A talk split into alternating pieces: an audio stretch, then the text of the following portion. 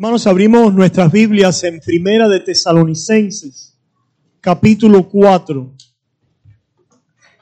Estamos mirando los versículos 13 al 18 de Primera de Tesalonicenses, capítulo 4, con el tema El regreso de Cristo. Y el subtítulo ¿Qué sucede? Primera de Tesalonicenses 4, 13 al 18 mirando al regreso de Cristo y preguntando qué sucede.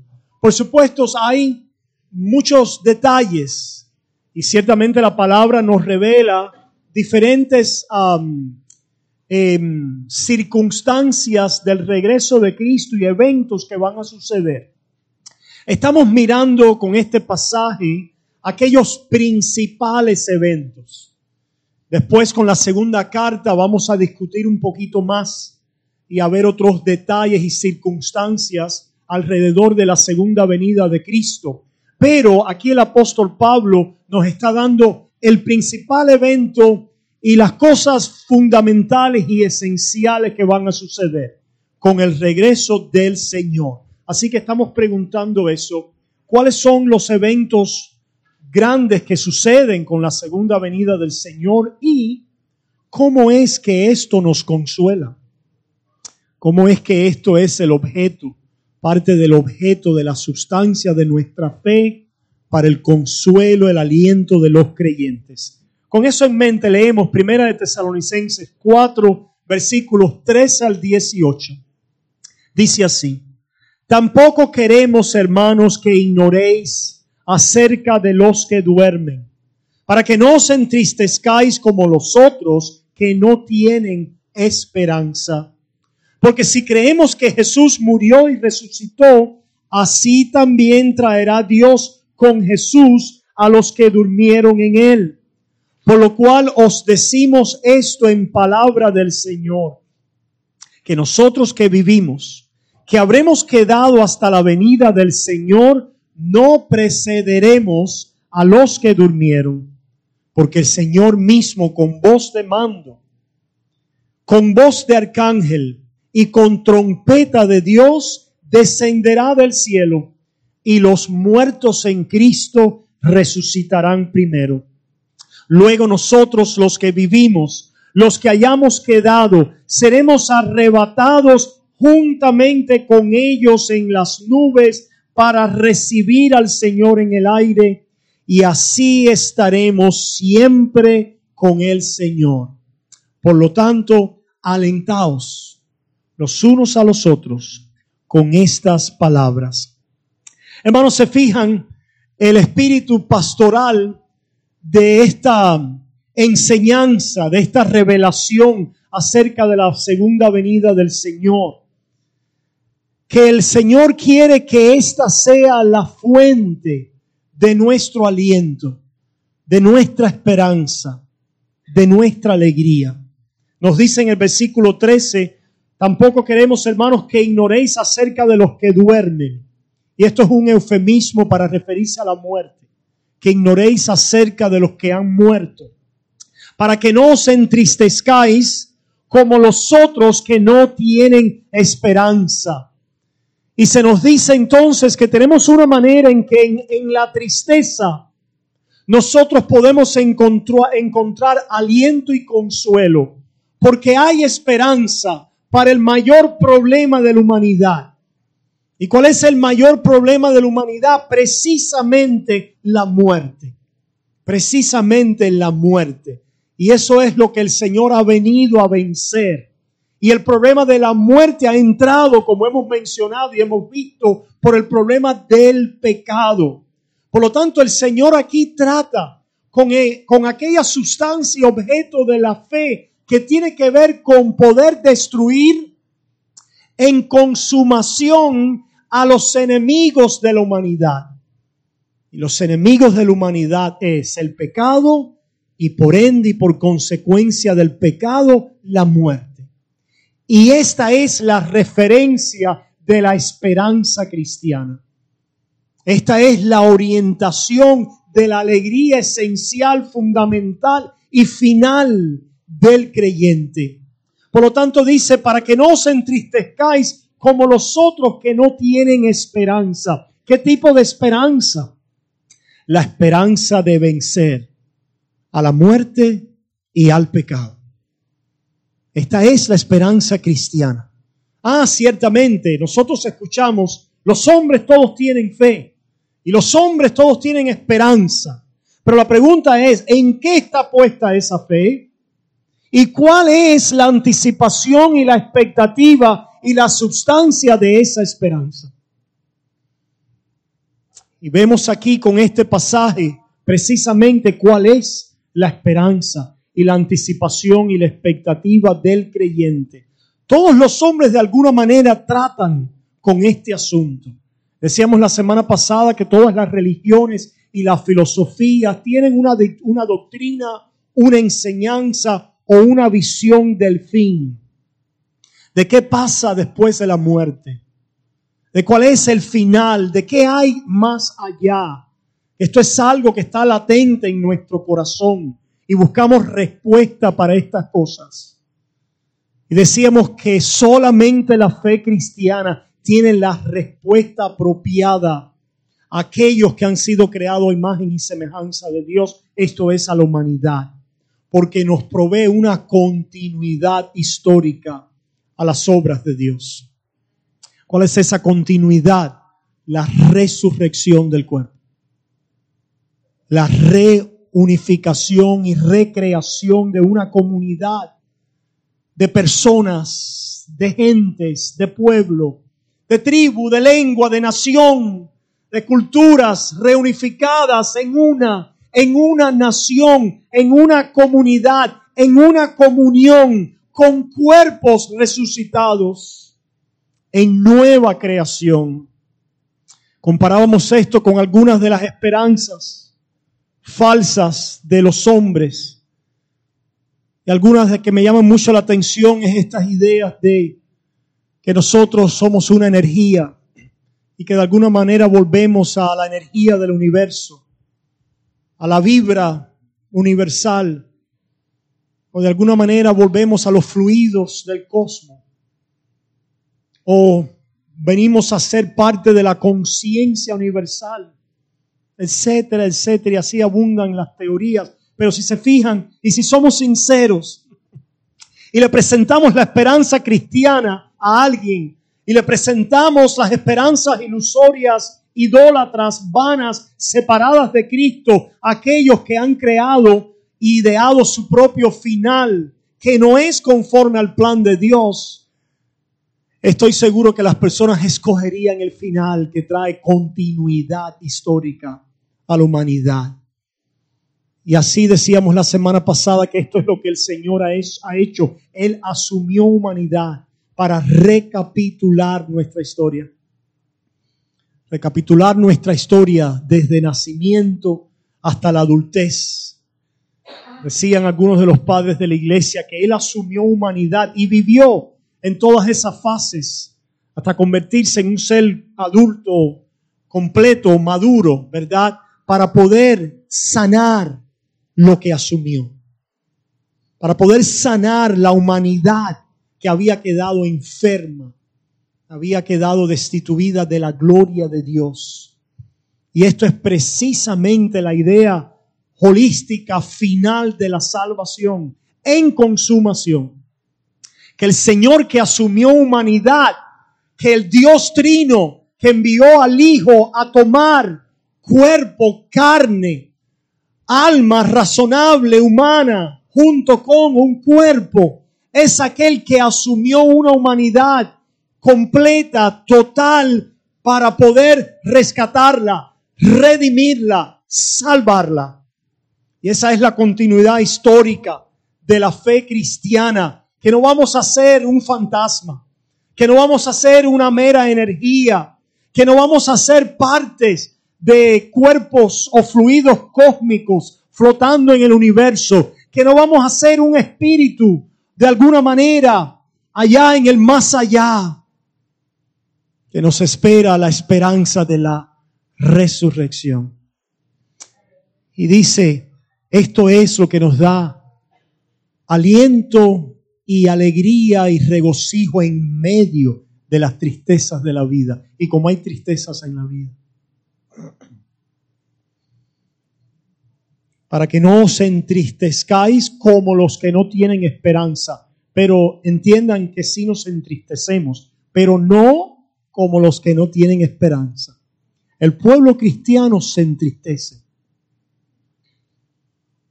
Ha sido un error de una gran parte del, del cuerpo evangélico moderno hoy, que quieren eliminar la tristeza, el dolor, el sufrimiento, los sinsabores.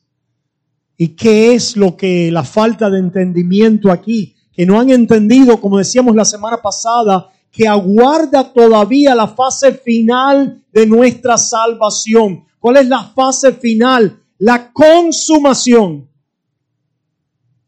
que el reino de Dios ha sido inaugurado con la primera venida de Cristo, claro. El Señor vino, inauguró el reino cumpliendo todas las promesas del Antiguo Testamento con respecto a la redención. Leímos la semana pasada ya en Hebreos que el Señor apareció la primera vez con respecto al pecado que hizo con respecto al pecado todo lo que había sido profetizado en el Antiguo Testamento que tenía que ver precisamente con la redención, la salvación de un pueblo, con el echar el pecado fuera, con acabar la iniquidad, con el sellar la justicia. Todas aquellas cosas que el Mesías haría con respecto al pecado en su carne, en su cuerpo, para reconciliación con un pueblo. Así el reino de Dios llegó en Cristo Jesús, se inauguró.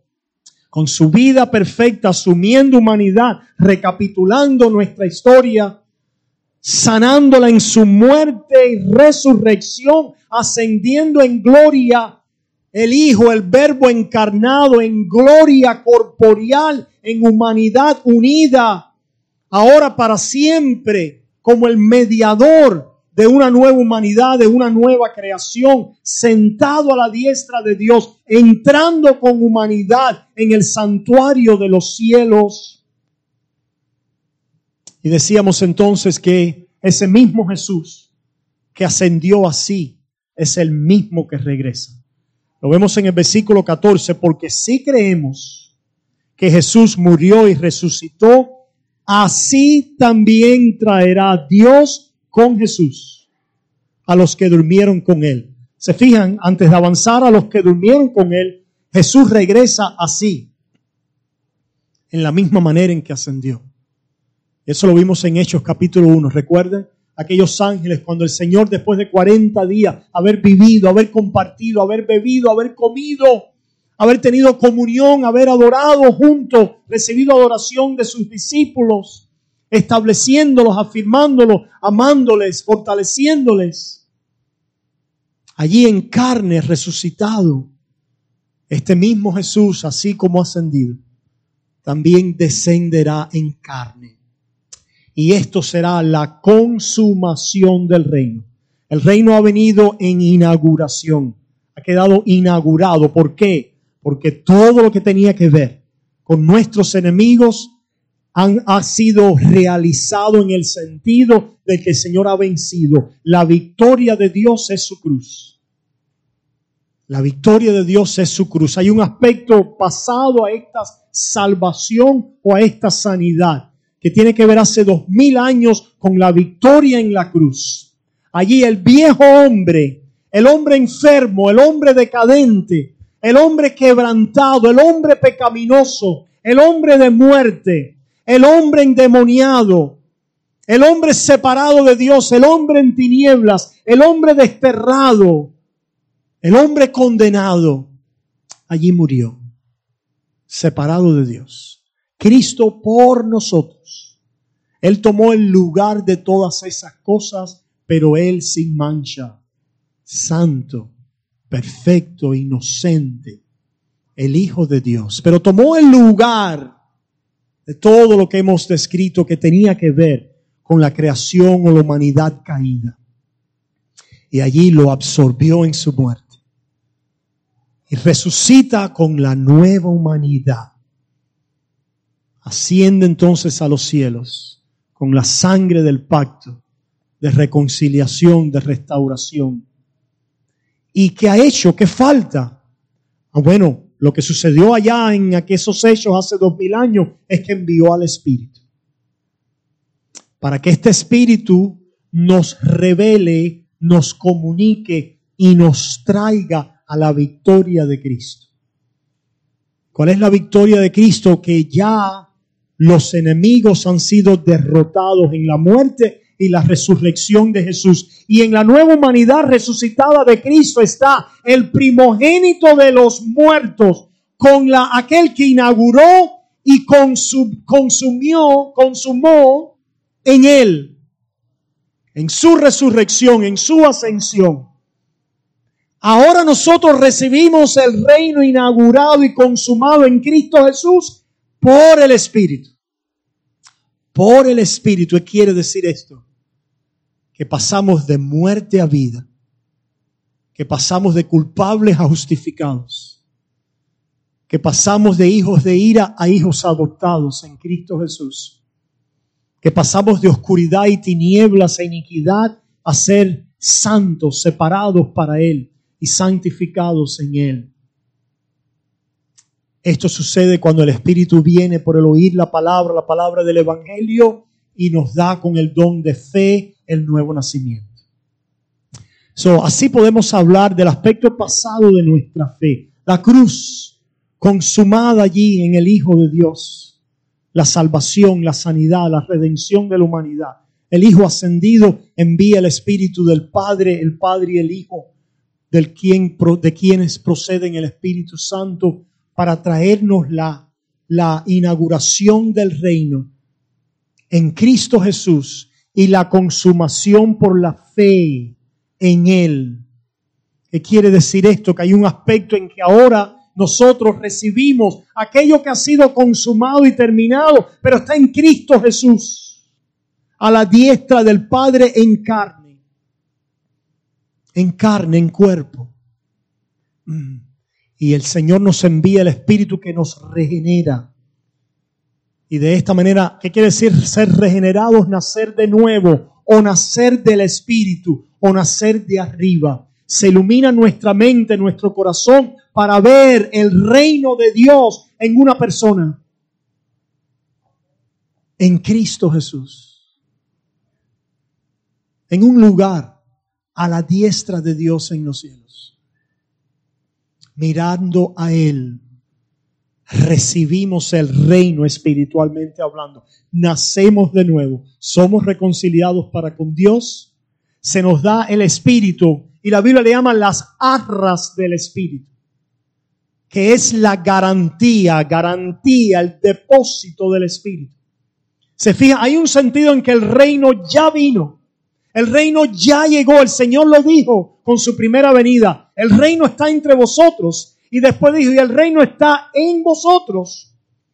Vendría el Espíritu Santo, bautizaría a los creyentes, a la iglesia universal, uniéndolos a Cristo Jesús dando testimonio como había sido profetizado en otras lenguas y otras naciones para mostrar que el reino había llegado y que no solo era para judíos, sino que también era para los gentiles y para las naciones del mundo que el reino ya no estaba circunscrito a Israel y a Jerusalén y a las promesas y a los pactos y a aquella simiente, aquel templo y aquella nación geográfica, sino que ahora el reino había llegado y había una fase de expansión espiritual en inaugurar el reino en los cuatro confines de este mundo.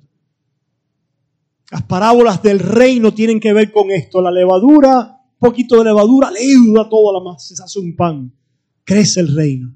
Un pajarito se posa y la mata se llena de pájaros, crece el reino. Una pesca de un pescado y se llena las redes, crece el reino. Se ha perdido y se va a buscar al que se había perdido. Crece el reino. Pero hay un aspecto también que el reino que ya llegó ha sido inaugurado espiritualmente en este crecimiento de redención, de salvación, de alcance a la humanidad en los cuatro confines de la tierra. Hay un aspecto en que todavía aguarda un final. Este final es el que vemos descrito aquí, es la consumación del reino. So, podemos hablar, establecer esta distinción entre la, la inauguración del reino y la consumación del reino. Ahora, en Cristo ya todo está hecho. Él inauguró y consumó porque Él es primicia de los que durmieron, es el primogénito de los muertos. Él es el que se levanta como la nueva humanidad que lo ha completado. Él es el autor y consumador de nuestra fe. Él lo hizo y él la consumió, la consumó en sí mismo. ¿Se fijan? En carne. Podemos decir, él es el prototipo, el modelo de la esperanza del creyente. Por eso es que ahora vivimos por fe. Vivimos por fe en el modelo. Por fe en el prototipo. Por fe en el primogénito. Por fe en aquel que venció, que murió y resucitó y ascendió. Vivimos por fe mirando a la obra que Él consumó y mirando, ese es en el pasado, la consumó, la consumió, la consumó en la cruz, la, la realizó y la entregó por su espíritu a mi vida pero ahora aquello que ha sido consumado en Cristo Jesús aguarda que Él venga, pero que Él venga como? En cuerpo. En cuerpo. Se fijan, nuestra, es, nuestra esperanza no es simplemente una resurrección espiritual. Esto ha sido parte de, de la herejía de la iglesia y es parte de lo que Satanás busca hacer. Desconectar el plan de Dios de la encarnación y la muerte física de Jesús y sus sufrimientos y pasión en la cruz y de su resurrección corporal con un cuerpo glorificado al cual nosotros entonces nos unimos en esa misma manera, en ese mismo modo de resurrección gloriosa corporal de nueva criatura. Él es el que el que realiza esta obra en su en cuerpo. El enemigo quiere desarraigarla de ahí. Porque si la desarraiga de ahí, cambia la esencia del cristianismo. Cambia la obra de Dios, la tergiversa, la destruye. Y por lo tanto une al hombre en todo tipo de mentiras, de errores y de iniquidades e idolatrías que proceden del error los gnósticos, ¿verdad? Básicamente no creían en un Cristo en carne. Por eso es que Juan, en la carta de Juan dice, aquellos que no confiesan que Cristo vino en, en carne son anticristo. Y pero eso se decían cristianos. Pero ¿quién era Cristo? Ah, bueno, era un dispensador de secretos, un dispensador de claves espirituales. ¿Para qué? Para ascender. Todos tenemos una idea de alguna manera, el ser humano, de ascender de buscar lo trascendente, lo espiritual. Pero solo en Cristo Jesús tenemos la correcta idea y plan de trascender y trascender al reino de Dios y a los cielos. Pero este reino de Dios en los cielos es la reconciliación de los cielos y la tierra y es la renovación de todas las cosas, una nueva creación con cuerpos glorificados. Esta es la continuidad histórica del creyente. Aguardamos así entonces la consumación, que es el regreso de Jesús en cuerpo. Y lo que sucede es que nosotros entonces también somos resucitados en cuerpo, con nuevos cuerpos, conforme al modelo, conforme al prototipo, conforme al primogénito de los muertos, para heredar el reino de Dios. La idea de primogénito no solo es ser el primero, sino es también aquel que tiene la herencia, aquel que recibe, ¿verdad?, los recursos. Y Cristo es el que los lo recibe, resucitando, y nosotros entonces en Él los recibimos a través de Él. Mira lo que dice en Filipenses. Vayamos un momentico a Filipenses capítulo 3. Filipenses capítulo 3. Escuchamos allí en el versículo 20 versículo 20 dice, mas nuestra ciudadanía está en los cielos. Pero vale la pena, no lo hice en inglés, pero creo que vale la pena leer un poquito más arriba. Desde el 18 dice, porque por ahí andan muchos de los cuales os dije muchas veces y aún ahora lo digo llorando, que son enemigos de la cruz de Cristo.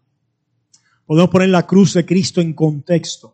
¿Qué cosa es el ser enemigo de la cruz de Cristo? Ser enemigos del plan, del propósito, de la voluntad de Dios, de humanar al Verbo eterno, para que sea la propiciación, la expiación y la reconciliación por nuestros pecados y así redimir, salvar y rescatar a una nueva humanidad.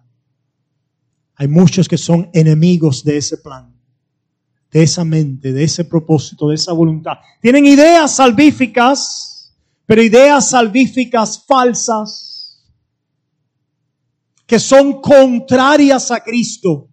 Dios le llama a todos esos anticristos aunque mencionen el nombre de Cristo, aunque hablen del nombre de Jesús, aunque quieran enlistar a Jesús en otra lista más, ya sea de iluminado, ya sea de profeta, ya sea de rabinos, ya sea de seres eh, con grande sabiduría. Jesucristo es el verbo eterno, el unigénito Hijo de Dios al lado, junto con Dios el principio era el verbo, el verbo era con Dios y el verbo era Dios. Y este verbo se hizo carne y habitó en nos, con nosotros. ¿Para qué? Precisamente para sanar la humanidad, quiere decir para salvarla. Hemos dicho que la palabra para salvación es precisamente en el original, es sanar. Sanar, ¿por qué? Porque la salvación tiene un aspecto pasado. Cristo en la cruz sanó y se levantó con esa humanidad sanada. Condenó y sanó, mató y dio vida. El Padre lo hizo en el Hijo, ¿verdad? El Espíritu nos trae esto por la fe. ¿Qué quiere decir por la fe? Que no lo vemos todavía consumado en nosotros, sino que lo vemos en el Hijo. Lo vemos en el Hijo. Lo recibimos por la fe. No recibimos todavía la consumación, sino recibimos el Espíritu que nos testifica de la inauguración y la consumación y por ende nos santifica conforme a esta esperanza. ¿Se fijan? Esta es la esencia y la sustancia de la fe cristiana, dice. Dice entonces, el fin de los cuales será perdición. ¿Por qué? Cuyo Dios es el vientre. Cuyo Dios es el vientre. Y cuya gloria es su vergüenza que solo piensan en lo terrenal.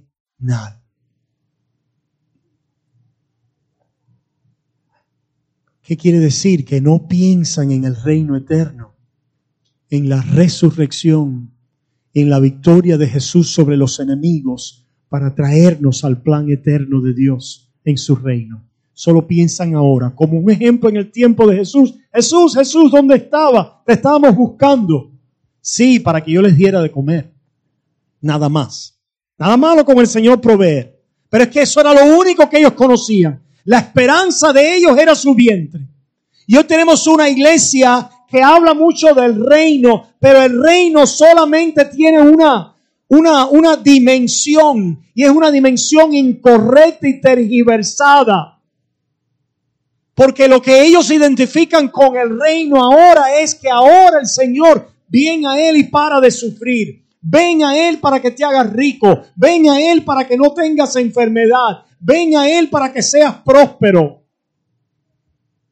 Hay una porción aquí de verdad, claro, pero está mal puesta en dónde? En la obra de Dios en términos de su reino en inauguración a la consumación en este, en este tiempo de la inauguración y expansión del reino, del Cristo consumado en los cielos, siempre habrá sufrimiento. ¿Por qué? Porque el reino no ha sido consumado, pero ha sido inaugurado y avanza espiritualmente en vasos de qué? De barro, que sufren, que, de, que decaen, que son débiles que se gastan, que se enferman.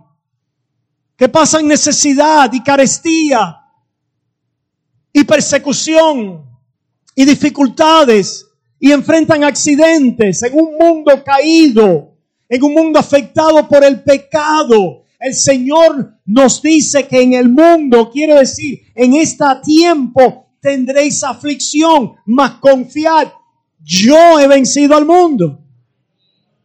Se fijan, la fe no es que tú has vencido al mundo y que por lo tanto ahora como tú has vencido al mundo, no, Cristo lo venció, yo también lo venzo ahora. No voy a ser más enfermo, no voy a tener más carestía, voy a ser feliz. No, hijo, espera, eso aguarda consumación. ¿Y sabes qué pasa cuando no aguardamos la consumación? Precisamente eso, no aguardamos. No vivimos en esperanza. No vivimos en fe, en verdadera fe. Decíamos la semana pasada que el verdadero cristiano es aquel que vive en fe. Esto es aguardando y esperando. ¿Aguardando y esperando qué? La consumación del reino. Pero aquellos que quieren tener el reino ahora y consumarlo ahora, la palabra los describe como aquellos que tienen su visión en el vientre y aquellos que están entonces en camino a perdición. Ah, pero nos dice más nuestra, cuya gloria es su vergüenza. ¿Por qué es vergüenza? Porque solamente piensan en sus cuerpos ahora, en sus vidas ahora, en su mejor vida ahora, en su prosperidad ahora, en su situación presente ahora. Y no pueden aguardar en esperanza, no pueden esperar la consumación de los siglos. El creyente verdadero sí puede esperar, sí puede aguardar, sí puede perseverar en verdadera fe. ¿Cuál es la verdadera fe? La que tiene la visión en la consumación del reino porque ha recibido su inauguración y porque tiene los ojos en la consumación que está a la diestra del Padre. Esto es Cristo en cuerpo, el único mediador entre Dios y los hombres. Jesucristo, hombre. No quiere decir que no sea divino, sino que está haciendo énfasis en que ahí es donde está la salvación y la esperanza continuada histórica del plan de Dios para las edades y hasta la eternidad para una nueva creación unido con Cristo como su cabeza. Esta es la sustancia de nuestra fe. Nuestra fe aumenta poniendo los ojos en esta visión. Nuestra fe se fortalece poniendo los ojos en esta realidad. Somos santificados y crecemos cuando permanecemos en estas verdades de su palabra que aguardamos. La pregunta es, ¿en qué está tu mente? Tus pensamientos ¿Cuál es el objeto y la sustancia de tu fe y de tu esperanza?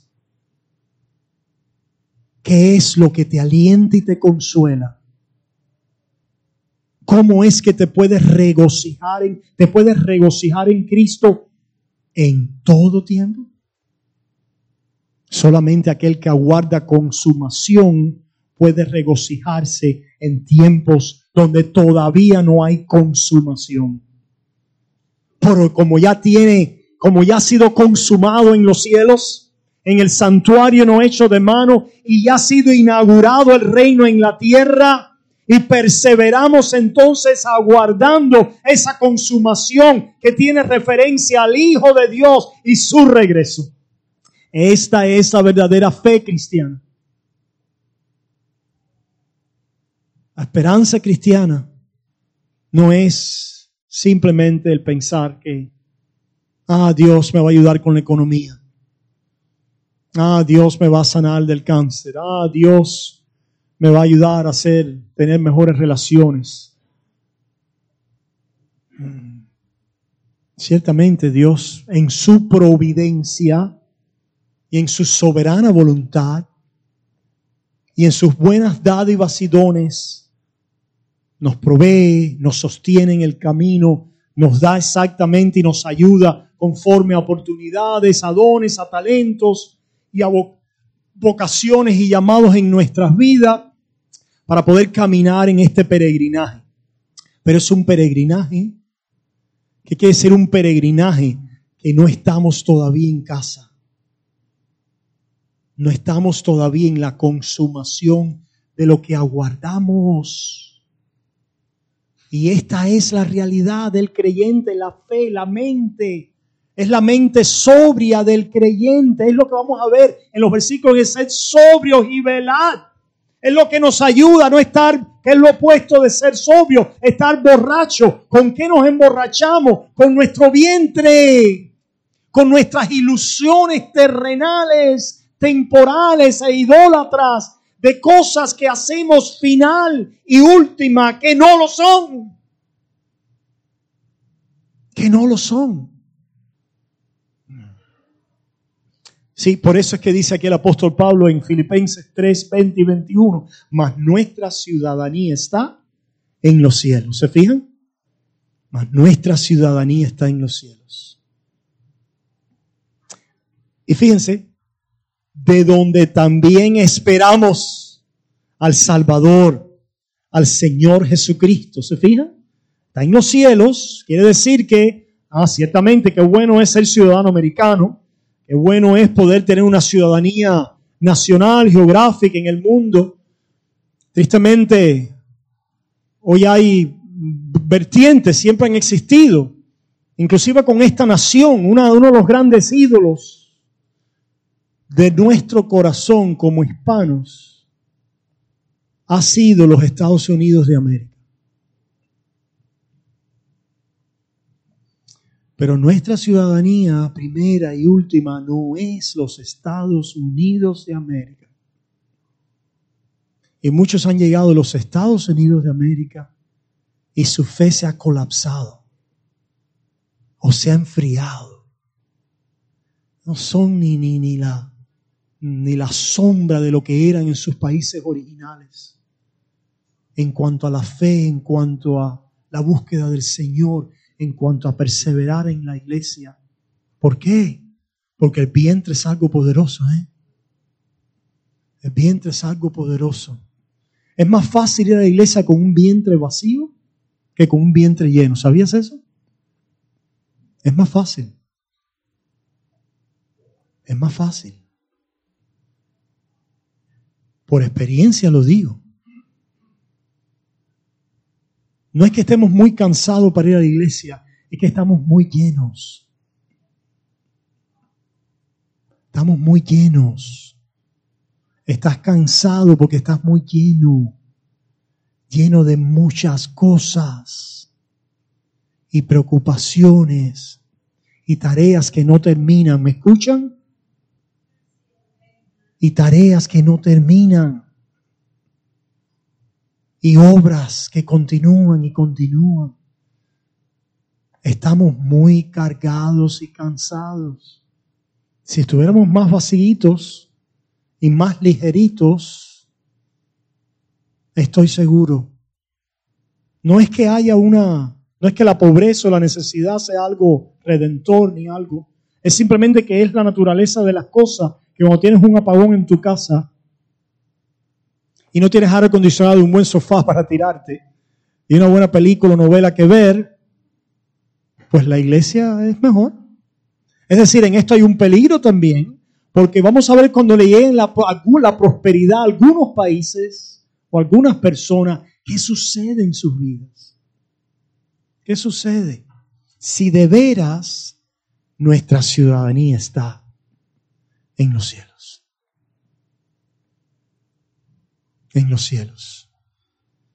Dice entonces, de donde también esperamos al Salvador, al Señor Jesús, porque al final del día no es simplemente que vamos a renovar nuestros cuerpos y que vamos a entrar en un reino eterno y perfecto y nuevos cielos y nueva tierra.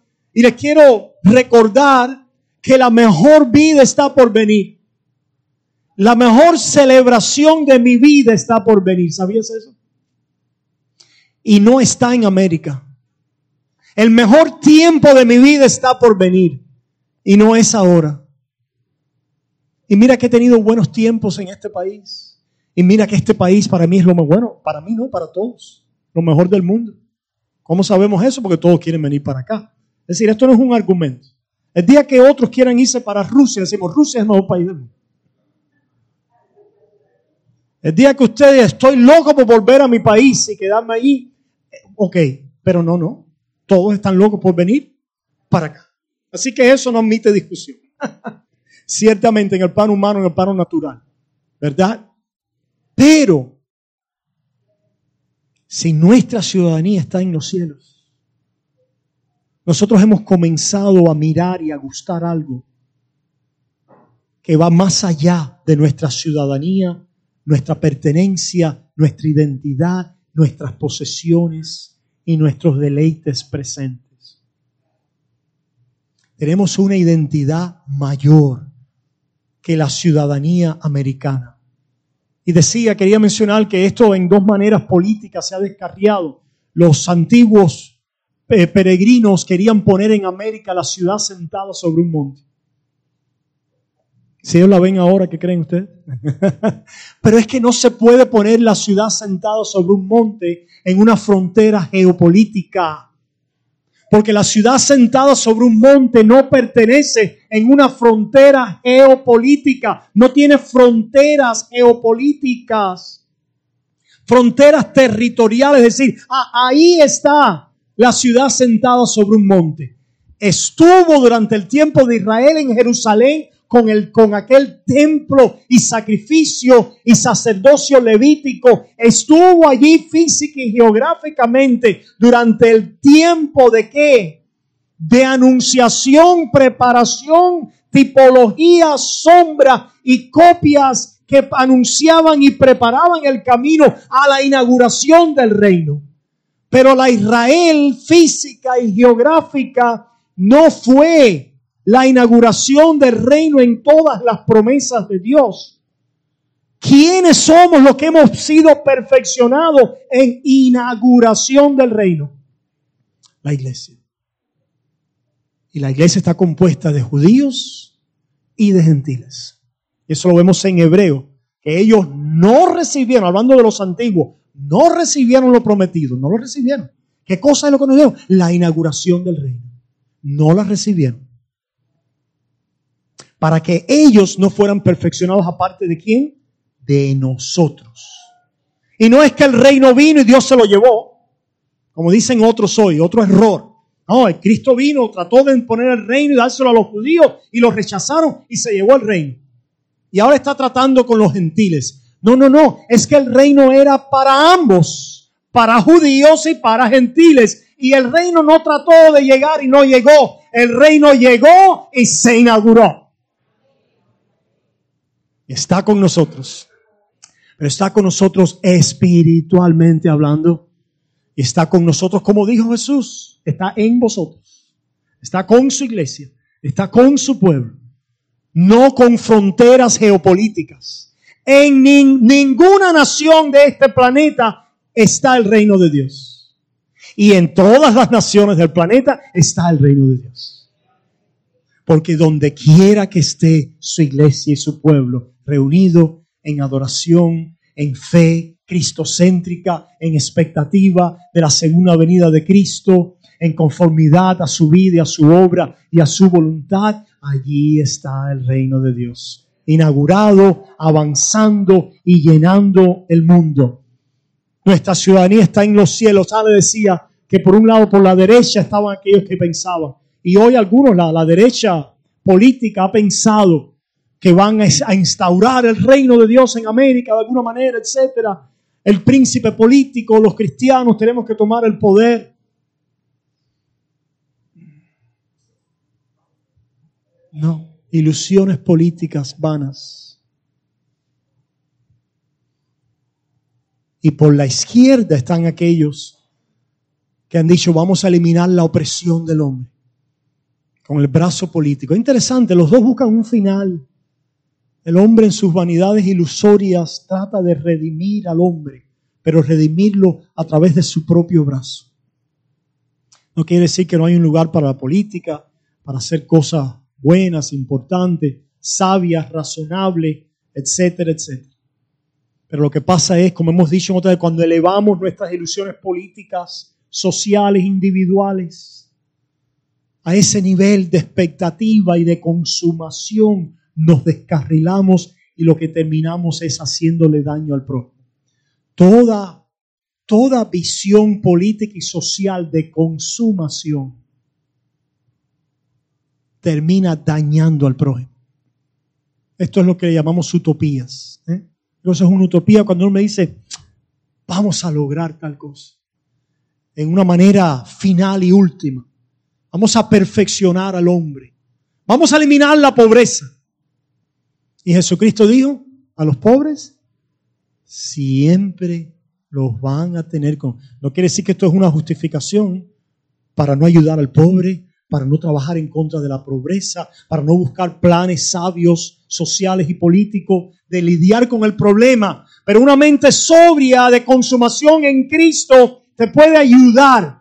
¿Ayudar a qué? A establecer la consumación por el brazo político. No, ese es el problema. Que hemos querido elegir príncipes políticos con ideas ilusorias y vanas de consumación. Lo que necesitamos es en realidad plantar nuestros pies en la tierra con la sabiduría natural y de este mundo, no en el sentido del pecado, sino en el buen sentido de la palabra, lo que llamamos la ley natural, que ciertamente proviene de, cierto conocimiento de la palabra de Dios y de la conciencia del hombre. Los hombres en este plano, lo mejor que podemos hacer es eso. Y podemos hacer mucho bien con respecto a eso. Pero no podemos consumar. No podemos consumarnos a nosotros. No podemos terminarnos. No podemos consumar la sociedad. No podemos consumar y terminar nada. Todo está incompleto. Solo en Cristo está lo consumado. Aguardando consumación. Aguardando consumación. Por lo cual dice nuestra ciudad está en los cielos de donde también esperamos al Salvador, al Señor Jesucristo, el cual transformará el cuerpo de la humillación nuestra para que sea semejante al cuerpo de la gloria suya, por el poder con el que puede también sujetar a sí mismo todas las cosas. ¿Por qué es que aguarda consumación en Cristo Jesús? Porque Él es el que puede sujetar todas las cosas, todos los enemigos.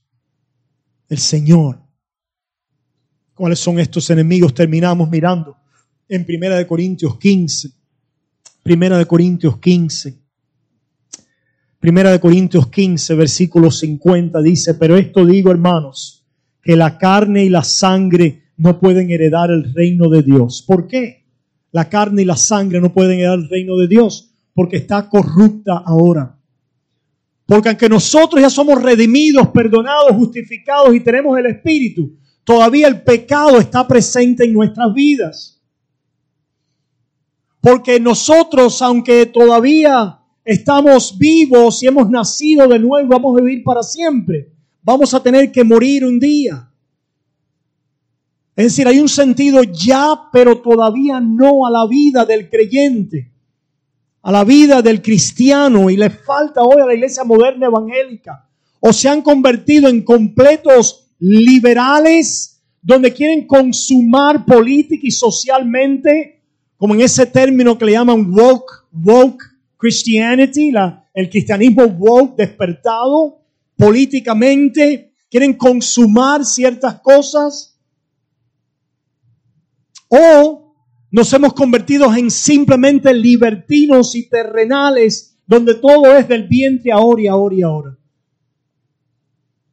¿Por qué? porque hay corrupción. Aún el creyente ahora que ya ha sido justificado y santificado y perdonado, todavía tenemos pecado y pecamos todos los días en pensamiento, en palabra y en acción.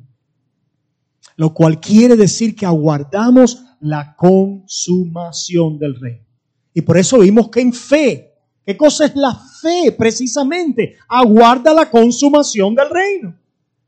Dice entonces, ni la corrupción hereda la incorrupción. He aquí os digo un misterio. No todos dormiremos, pero todos seremos transformados en un momento, en un abrir y cerrar de ojos a la final trompeta, porque se tocará la trompeta y los muertos serán resucitados incorruptibles y nosotros seremos transformados. El mismo, esto es un paralelo al pasaje de Primera de Tesalonicenses 4. Los muertos resucitados primero, incorruptibles. Y nosotros que el que quede en ese momento será transformado, recibirá un cuerpo glorioso, también incorruptible, conforme al modelo de Cristo Jesús. Mira lo que dice P53. ¿Por qué? Porque es necesario que esto corruptible se vista de incorrupción y esto mortal se vista de inmortalidad. Y ahí ven la conexión. ¿Por qué morimos? Por el pecado. Estos dos enemigos, que es la muerte y el pecado, es aquello con lo que Cristo vino a lidiar en su primera venida. Lidió con la corrupción, con la pecaminosidad que ocasionó nuestra muerte. Satanás es otro enemigo también, pero Satanás es derrotado lidiando con esta situación, porque Satanás adquirió poder sobre la humanidad debido a la muerte y al pecado. Eliminando el pecado y la muerte, Satanás queda neutralizado y eliminado y derrotado. ¿Se fijan? Pero ¿cuántos hoy quieren en su idea de consumación de reino derrotar a Satanás por no sé cuántos rituales y cosas que ellos hacen. Satanás ha quedado derrotado, es un enemigo derrotado porque el Señor venció al pecado y a la muerte. Ciertamente todavía guarda consumación. ¿Por qué? Porque dicen, mirad, es sobrio, ¿verdad? Porque Satanás anda como león rugiente buscando a quien devorar. ¿A quién devora Satanás? Aquel que se sale de perseverar en su mente en la esperanza y la gloria de Cristo Jesús y nuestra unión a Él. A ese devora Satanás. ¿Verdad? Y nos puede afectar a nosotros también y nos tienta. Pero finalmente lo, lo que busca Satanás es la, es la que el hombre abandone a Cristo o que no vea a Cristo. Dice que Él es el que oscurece, ¿verdad? para que los hombres y los pecadores no vean al Salvador, no vean a Cristo Jesús. Eso es lo que hace el pecado en nuestras vidas. Nos enfoca en nuestro vientre, en nuestro yo, en nuestros placeres temporales y pasajeros. Ah, pero dice, porque es necesario que esto corruptible se vista de incorrupción y esto mortal se vista de inmortalidad. Cuando lo corruptible, que tiene pecado, deje de tenerlo, ya no moriremos. Viene la inmortalidad. ¿Se fijan? La inmortalidad, la vida eterna, donde el pecado ha sido echado fuera, desterrado, ya no más presente como todavía lo tenemos en nuestros miembros. Y esta es la esperanza del creyente, la incorrupción y la inmortalidad. Y esto es honra y gloria a través de Cristo Jesús. A través de Cristo Jesús. ¿Es esta tu esperanza? Dice, cuando esto corruptible se haya vestido de incorrupción y esto mortal se haya vestido de inmortalidad. ¿Se fijan? Los dos problemas de la humanidad, el pecado y la muerte. Cuando esta, cuando esta corrupción sea quitada de mí, Miserable de mí, ¿quién me librará de esta corrupción, de esta muerte? Y esto mortal se haya vestido de inmortalidad, entonces se cumplirá la palabra que está escrita, sorbida es la muerte en victoria. Aquello que ha sido prometido, que fue consumado en Cristo, que ha sido inaugurado por fe en nuestra vida y en las arras del Espíritu, en la consumación, llega a su final con la resurrección del cuerpo al modo de Jesús y junto a Él. Y a Pablo con esto rompe en, en, en, doxología, en adoración, en himno. ¿Dónde está, oh muerte, tu aguijón? ¿Dónde, oh sepulcro, tu victoria? Ya que el aguijón de la muerte es el pecado, el poder del pecado, la ley. Mas gracias sean dadas a Dios, que nos da la victoria por medio de nuestro Señor Jesucristo. Y si voltean la página al 13, al 13 se nos dicen en 1 Corintios 13, dice ahora versículos 2 y 13, ahora vemos por espejo. ¿Se fijan la naturaleza de nuestra vida ahora? Donde no ha sido consumado todavía el reino. Ahora vemos por espejo, oscuramente. ¿Qué quiere decir? Hay muchas cosas que se interponen todavía. Estamos en este mundo, en la carne, en nuestras debilidades. El enemigo, Satanás, los demonios, el mundo, Babilonia, etcétera, etcétera.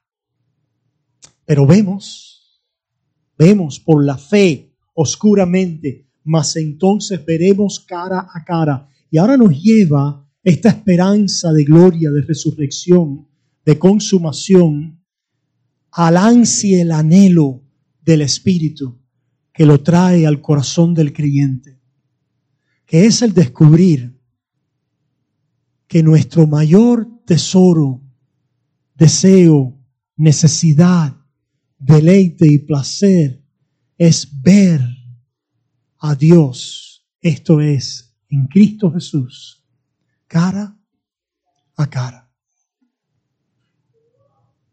Cara a cara ahora conozco en parte, pero entonces conoceré como fui conocido. El lenguaje de conocer en la Biblia es un lenguaje de intimidad, de relación, de conocimiento profundo. Se utiliza tanto en la Biblia para el conocimiento sexual o como para el conocimiento de relación, de unión entre personas, de intimidad. ¿Qué, creo que es lo que está diciendo aquí el Señor? En la consumación no solo vamos a tener una comunidad y vamos a vernos los unos a los otros y vamos a tener un cuerpo y vamos a disfrutar y lo vamos a hacer, como les decía, el mejor disfrute va a ser en el reino. La mejor fiesta que vamos a tener va a ser en el reino de Dios. En el reino de Dios vamos a tener el mejor baile. Interesante que los antiguos tenían una palabra para, para la relación en la Trinidad, que era per. Y la idea es de, de en peri quiere decir alrededor, corin quiere decir dar lugar, hacer espacio para el otro alrededor. Es un baile. Si se lo dice a un cubano es una rueda de casino. Que la Trinidad vive en un, en un baile, en una relación donde se penetran el uno al otro eternamente, en la perfección de lo que es la naturaleza y la esencia de ese Dios que es uno en tres y tres en uno. Personal en su esencia y tripersonal en la relación de las tres personas de la Trinidad y que este Dios, que no necesitaba nada, salió y creó. Y vemos sus dones, ¿eh? Hemos visto los dones de Dios. Los dones de Dios son tan extraordinarios que nos enamoramos de ellos y nos olvidamos de Dios. ¿Verdad que sí? Los dones de... Es decir, yo entiendo, entiendo por qué nos volvemos idólatras. volvemos idólatras, idolatrando los dones de Dios, la creación de Dios. Esto necesita una corrección. Ciertamente los dones de Dios son extraordinarios. El hombre creado en la imagen y semejanza de Dios. La relación entre, en, en comunión de los hombres. La naturaleza.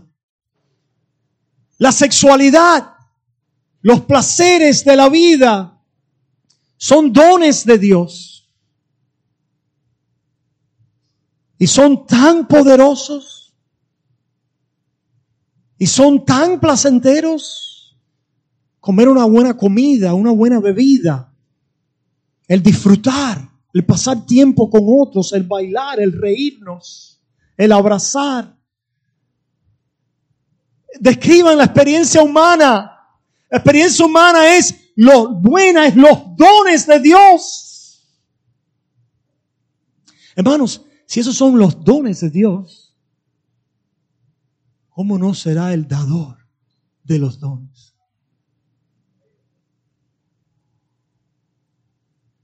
En otras palabras, el mayor bienestar y bien y bendición y placer y deleite de tu vida es el ver a Dios cara a cara y bailar con Cristo Jesús al lado y con el Dios Trino. Ese baile es el que aguardamos. Esa fiesta es la que anticipamos. Ese deleite es el que esperamos.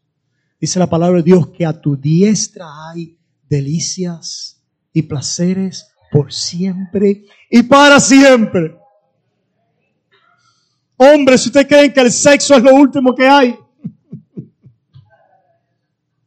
o mujeres. No. El dador es mejor que el sexo, que la comida, que la bebida, que el vientre, que la barriga. El dador de los dones es infinitamente superior a cualquier placer y deleite de dones y dádivas del dador. La idolatría está en que se nos oscurece el dador y nos vamos tras los dones. Y Dios quiere restaurarnos a ambos conforme a lo que es la naturaleza del siglo venidero y la continuidad de esta historia en Cristo Jesús consumada. Dice, le veremos entonces cara a cara. Allí estaremos con Él, allí comeremos con Él. Imagino los discípulos con el Cristo resucitado. El mundo se podía estar cayendo. Cuando vieron, cuando en, el monte de la transfiguración, cuando vieron la gloria de Cristo, nos queremos quedar aquí. Cuando Cristo se fue, volvieron a, a la pesca, ¿verdad? Volvieron al mar, que son tremendos dones, ¿verdad, Efraín? tremendos dones, la pesca, el mar, ¿ah? Pero cuando Cristo regresó, ¿qué hizo Pedro? Se tiró del barco, dejó el yatecito ahí con el las varas de pescar. Fue corriendo a ver a Jesús sentarse a sus pies, a comer con el Cristo resucitado, cara a cara, cara a cara.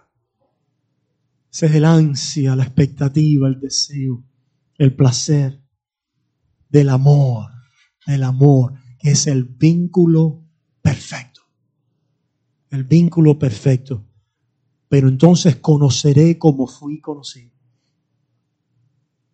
sin, ningún tipo de obstáculo, recibiré el amor de Dios en Cristo Jesús y lo conoceré y le amaré a la luz de ese amor, de esa experiencia, de ese deleite y por ende los unos a los otros. Y ahora permanecen la fe, la esperanza y el amor.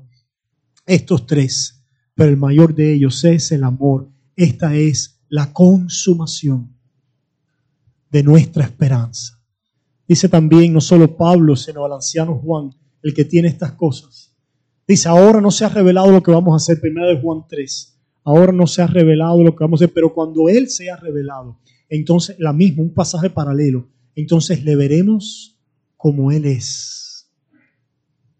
Y como Él es, es todas las riquezas del Dios de pacto en Cristo Jesús a nuestro favor, en nueva humanidad y nueva creación, cara a cara en este baile en esta alegría, en este gozo, en esta comunión íntima, donde habrá dones, habrá dones, habrá vino, habrá bebida.